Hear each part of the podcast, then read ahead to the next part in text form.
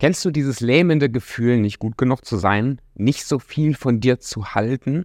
Sogar wenn du Erfolge erzielst, wenn du Kunden gewinnst, wenn du in deiner Selbstständigkeit wächst, kommt diese Stimme hoch, die dir sagt, boah, das war vielleicht Glück, das war vielleicht gar nicht ich, das, das, das habe ich gar nicht so richtig verdient. Oder wenn du anfängst, dich aus deiner Komfortzone herausbewegen zu wollen, du möchtest Sport machen, du möchtest dich verändern, du möchtest mehr in gute Beziehungen investieren oder du möchtest dein Business erfolgreicher machen, hast du diese, diese nervige Stimme, die dir erzählt, dass es für dich nicht möglich ist oder dass du eigentlich nur ein Hochstapler wärst, dass du eigentlich nur ein Heuchler bist, dass du eigentlich ja gar nicht so geil bist, wie du dich nach außen gibst.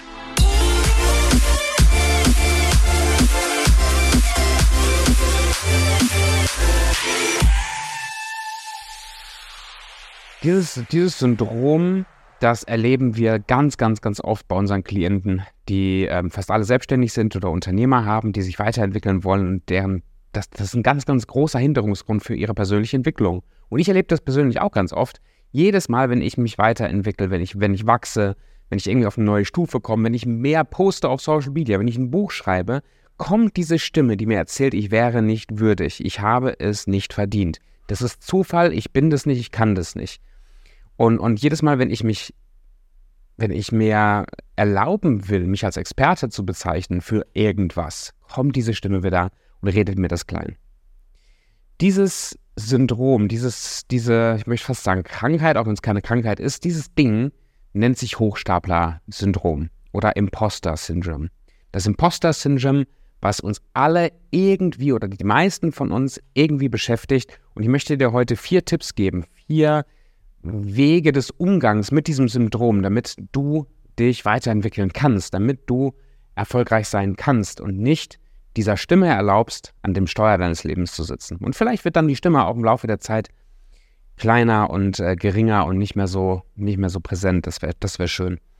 Bevor wir ins Thema einsteigen, wenn du Mehrwert beziehst aus diesem Podcast, wenn er dir gut tut, dann schreib mich doch mal auf Instagram an mit diesen golden Nuggets, die du dir rausziehst und auch mit Themenwünschen. Was interessiert dich? Wo hast du das Gefühl, dass ich was zu sagen habe und, und was für Fragen kann ich dir beantworten, damit ich die Podcast-Folgen so gestalten kann, dass es dir wirklich was bringt?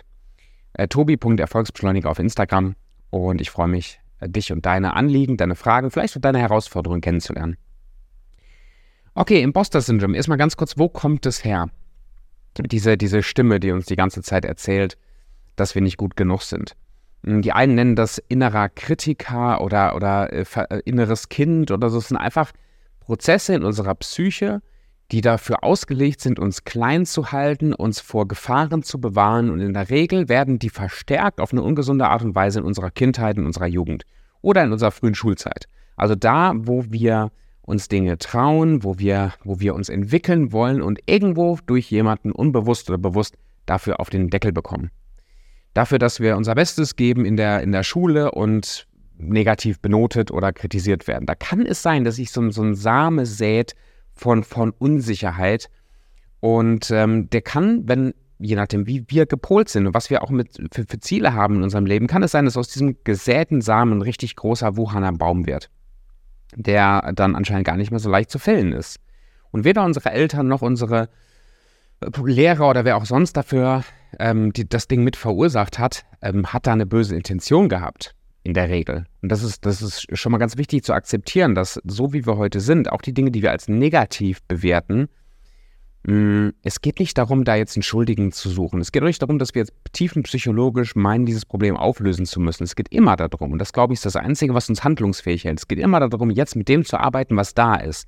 Mit den Verletzungen, mit den Stärken und auch mit den Schwächen und zu gucken, wie wir jetzt von hier nach vorne uns weiterentwickeln können, um da hinzukommen, wo wir wirklich hinkommen wollen. Aber da kommt diese, diese Stimme her. Ich nenne das immer das innere Küken. Das innere Küken, das ist so diese, diese innere Stimme, die dich schützen will, zu selbstbewusst zu sein, weil dann kriegst du vielleicht auch einen Deckel, weil du hast früher vielleicht auch einen Deckel bekommen, die dich dafür schützen will, zu erfolgreich zu sein, weil dann verlierst du doch am Ende wieder alles. Und dann ähm, kommen irgendwelche Leute und mögen dich nicht mehr, weil du zu erfolgreich bist. Diese Stimme, die dich klein halten will, die dich eigentlich nur schützen will vor Gefahren, nenne ich das innere Küken. Und diese, diese, aus dieser Ecke kommt eben auch das Imposter-Syndrom, das Hochstapler-Syndrom, was dich warnen will, ja nicht so hoch zu fliegen und, und dir immer wieder Geschichten erzählt, dass du das, was du aufgebaut hast, doch eigentlich gar nicht selber aufgebaut hast, alles Glückssache ist. Wie kannst du jetzt damit umgehen? Wie kannst du jetzt damit umgehen, um dieses Hochstapler-Syndrom abzulegen oder dich nicht mehr von dem beeinträchtigen zu lassen im Alltag? Das erste und vielleicht das wichtigste ist, diese Stimme, das innere Küken, das müssen wir unterbrechen. Wir dürfen dem nicht mehr so lange zuhören, so oft zuhören und ihm so viel Gewicht geben. Betrachte diese Stimme mal wirklich als separate, als, als separaten Anteil von dir. Deswegen mache ich das mit dem inneren Küken, weil ich so, das ist wie so eine zweite Person sozusagen. Das ist, das ist nicht mehr ich, das ist dissoziiert von mir. Dann ist es leichter, damit umzugehen. Und wenn ich merke, da kommen diese Stimmen daher, dann fällt es mir leichter, diese Stimmen zu bemerken und diese Stimmen auch zu unterbrechen. So wie wenn ich einen Anruf bekomme von jemandem, der, wo ich gerade keinen Bock drauf habe und einfach nicht rangehe. Also ich sehe die Nummer, denke so, nee, lieber einfach nicht rangehen. Oder wenn mir jemand eine Sprachnachricht schickt, die ich gar nicht hören will, dann kann ich ja auch auf Pause drücken, Handy weglegen. Und so ähnlich kannst du das mit deiner eigenen Stimme auch machen, nur dass du dir nicht die Ohren zuhalten halten kannst, weil die Stimme ist ja in deinem Kopf. Aber du kannst wirklich, wenn diese Stimme kommt und übt es mal, sage, stopp, ich denke das jetzt nicht. Stopp, inneres Küken, das denke ich nicht von mir. Und dann sag dir was Unterstützendes, sag dir was Förderliches, sag dir was, was du jetzt machen kannst, um die Situation zu verändern. Also fülle diese, diese Stille nach dem Stopp mit Gedanken, die dich unterstützen. Das ist der Gedankenstopp. Und so kannst du das innere Küken trainieren, immer die Klappe zu halten, wenn du das sagst und wenn du auf diese Stimme gerade nicht hören willst. Was ich denke, der, der, der Kernpunkt ist, um aus diesen Selbstzweifeln nach und nach rauszukommen, ist Aktion. Und das ist der zweite Punkt, Aktion. Du brauchst einen, einen, einen nächsten Schritt, den du tust, wo du in die Umsetzung gehst und wo du dann dadurch, dass du umsetzt, Ergebnisse und, und, und Erfolge produzierst, die dir bestätigen, dass du doch gut bist, dass du würdig bist, dass du es wert bist. Echtes Selbstbewusstsein basiert auf Erfahrungen, auf, auf Erlebnisse, auf Beweise, dass mein Selbstbild, das, was ich mir erzähle, stimmt. Und wenn du jetzt das innere Küken unterbrichst und du sagst dir positive Sachen, unterstützende Sachen, dann geh in Aktion, mach was wahr, mach ein paar kleine Schritte, ob das jetzt die zehn Liegestützen sind, Sportroutine, eine Person anrufen, ähm, Akquise machen, also irgendwas, was dich in eine, eine neue Richtung oder in, in die Richtung äh, einen Schritt weiterbringt, in die du gehen möchtest, damit dein neues Selbstbild, das, was dir eigentlich wichtig ist, die Chance hat, sich zu bestätigen. Punkt Nummer drei. Übe Selbstliebe.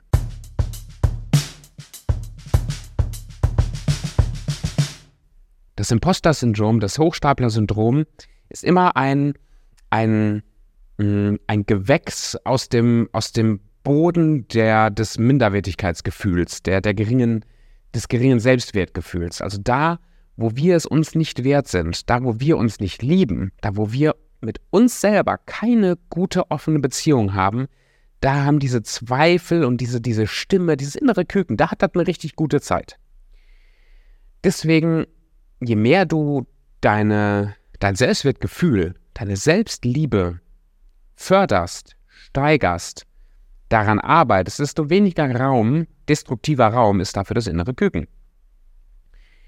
Wie kannst du das machen?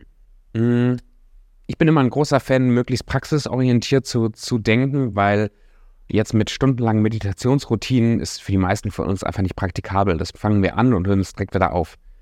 Ähm, das eine ist die Praxis. Selbstliebe, Selbstliebe in der Praxis heißt, mach was, arbeite an dir, mach Sport, erreiche deine Ziele, also beweg dich in eine Richtung fort. Das ist auch schon ein großer Teil der, der, der Selbstliebe, diese Disziplin aufzubauen, das zu machen. Aber ich möchte ein paar vielleicht leichter zu implementierende Selbstliebeübungen mitgebe, die ich selber jahrelang genutzt habe und die mir sehr, sehr gut tun, mein Selbstwertgefühl zu steigern. Das eine ist, ich habe mein Tagebuch äh, immer hier liegen und ich habe auch Zeiten, wo ich das mal komplett vernachlässige. Aber ich habe bestimmt zwei Jahre am Stück immer Ich bin Statements da reingeschrieben. Ich bin wertvoll, ich bin das und ich bin jenes Dinge, die ich von mir glauben wollte oder die ich sogar anteilig schon von mir gedacht habe, die ich, die ich einfach toll finde. Jeden Tag mindestens zehn solcher Statements für zwei Jahre. Das hat mein Selbstwertgefühl enorm nach oben katapultiert. Weil ich war, ich meine, ob du es glaubst oder nicht, vor fünf, sechs, sieben Jahren eine ganz andere Person, als ich heute bin. Ich habe hab ähnliche Charakterzüge gehabt, aber so dieses, das, das was ich von mir gedacht habe, meine inneren Unsicherheit, meine Selbstzweifel, die waren so laut und so sichtbar. Wenn ich mir jetzt Videos von früher angucke oder mir mich so reinversetze in den Tobi von früher, dann merke ich erst, wie weit ich jetzt gekommen bin und werde, wenn ich mich verurteile, jetzt nicht gut genug zu sein, dann hilft mir manchmal auch einfach dieser 10-Jahres-Blick zurück und ich denke mir so, boah, Tobi, du bist echt einen weiten Weg gegangen, Respekt. Das hilft. Ähm, körperliche Übung hilft auch. Sowohl Sport und also alles, wo du deinen Körper fühlst, wo du deinen Körper durchbewegst, ist ein enormes Selbstwertgefühl, Steigerungstool, ähm, als auch ganz gezielt dich mal zu umarmen. Mach das mal ab und zu. Sei mal so ein bisschen crazy, umarm dich mal selber. Gib dir selber mal Liebe. Tu dir selber mal das auch körperlich, was, wenn dir das eine andere Person tun würde, dir richtig gut täte. Klopf dir auf die Schulter, nimm dich in den Arm, gib dir vielleicht sogar mal selber einen Kuss, beweis dir, bewusst und unterbewusst, dass du dich liebst. Oder übe es, dich mehr zu lieben. Du kannst auch morgens in den Spiegel gucken, dem wirklich mal ein, zwei Minuten Zeit nehmen, dir in die Augen gucken, dir ein High Five geben im Spiegel oder dir ein Küsschen auf den Spiegel drücken. Sei mal so ein bisschen crazy, aber zeig dir auch auf einer körperlichen Ebene, übe das, dass du dich liebst. Okay, das ist also ein wichtiger Punkt, ähm, mit solchen Übungen dein Selbstwertgefühl langsam aber sicher zu steigern. Und last but not least, Tipp Nummer vier, wie kannst du mit diesem Hochstapler-Syndrom umgehen, ist, akzeptiere es. Es mag jetzt ein bisschen kontraintuitiv sein mit, ähm, hey, Gedankenstopp, nutzt das, unterbricht das und so weiter und akzeptiere das, aber es ist gar nicht kontraintuitiv. Wenn ich dem inneren Küken, meinem inneren Küken sagen würde, verpiss dich, geh weg, ich will dich nicht mehr, ich brauche dich nicht mehr, es ist so, als würde ich einen eigenen Teil von mir selber abschneiden. Und indem ich das versuche abzuschneiden, muss ich das immer mehr wehren, weil es hat Angst zu sterben, es hat Angst, die, dieser Anteil, der hat Angst, einfach nicht mehr ähm, akzeptiert zu sein, zu sterben. Indem ich versuche, das von mir wegzuschneiden, wird es immer lauter. Es wird sich immer mehr wehren oder ich kriege es nur für eine kurze Zeit still und danach kommt es wieder mit voller Wucht zurück. Dann ist aus dem Küken vielleicht plötzlich ein fetter Adler geworden, der mich zerfleischt. Deswegen, anstatt, und, und Gedankenstopp, es ist nicht das gleiche. Gedankenstopp ist wie wenn, wenn, wenn unser, unser kleines Hündchen hier anfängt zu bellen an der Stelle, wo es das nicht bellen soll. Also da ist eigentlich nichts außer ein Vogel und es fängt an, hier Terz zu machen. Dann kann ich es ja unterbrechen. Dann mache ich Psst oder Stopp oder, oder Ruhe oder irgendwas, um dem Hund zu signalisieren, das ist jetzt ein Verhalten, das will ich so nicht. Das kannst du lernen zu kontrollieren. Ich unterbreche es, aber das heißt ja nicht, dass ich den Hund nehme und den Pool ertrinke. Ja, ich liebe den Hund ja. Ich will ja, dass der Hund doch da ist. Ich will nur, dass er an dieser Stelle nicht anfängt rumzubellen und zu knurren. Das ist der Gedankenstopp. Wenn das innere Küken anfängt zu sagen, dass du nicht gut genug bist, dann unterbrich es. Aber das heißt nicht, dass du es getöten musst. Okay? Ähm, Akzeptanz heißt, ich akzeptiere, dass dieser Teil da ist. Ich akzeptiere, dass die Zweifel da sind. Ich akzeptiere einfach, dass ein Teil von mir ist und dass es gut ist, dass es vielleicht sogar was Positives hat. Mir hat mal ein Coach von mir gesagt, das fand ich sehr, sehr geil, sagt, ähm, da ging es nämlich auch ums Imposter-Syndrom, ums Hochstapler-Syndrom. Und er sagte, Tobi, das ist doch schön, dass du das hast. Und ich so, hä, wie jetzt? Ja, guck mal, du hast so viele negative Erfahrungen auch im Coaching-Markt gemacht mit Leuten, die sehr narzisstisch sind, die immer so groß tun und so. Und indem du das hast, dieses Imposter-Syndrom, ja, passiert dir das gar nicht. Du bleibst demütig. Du bleibst auf dem Boden. Du hinterfragst dich oft genug, um wirklich zu wachsen und, und wirklich weiterzukommen und eben nicht in diese Falle zu tappen, jetzt zu glauben, du wärst der Geilste. Dann sage ich, wow. Stimmt. Das Imposter-Syndrom ist durchaus auch was Positives. Und wenn du das akzeptierst, dann verliert es nach und nach die Kraft über dich. Habe ich noch was aufgeschrieben? Nee, das war's. Ich danke dir fürs Zuhören. Ich hoffe, du hattest eine, eine erleuchtende Zeit mit dem Hochstapler-Syndrom und mit mir und schreib mich auf Instagram an, wenn du Themenwünsche hast rund um deine persönliche und deine berufliche Weiterentwicklung, wo du sagst, boah, das wäre geil, das mal in einer Podcast-Folge zu behandeln. Ich wünsche dir eine gute Zeit und wir sehen oder hören uns in der nächsten Folge. Macht's gut.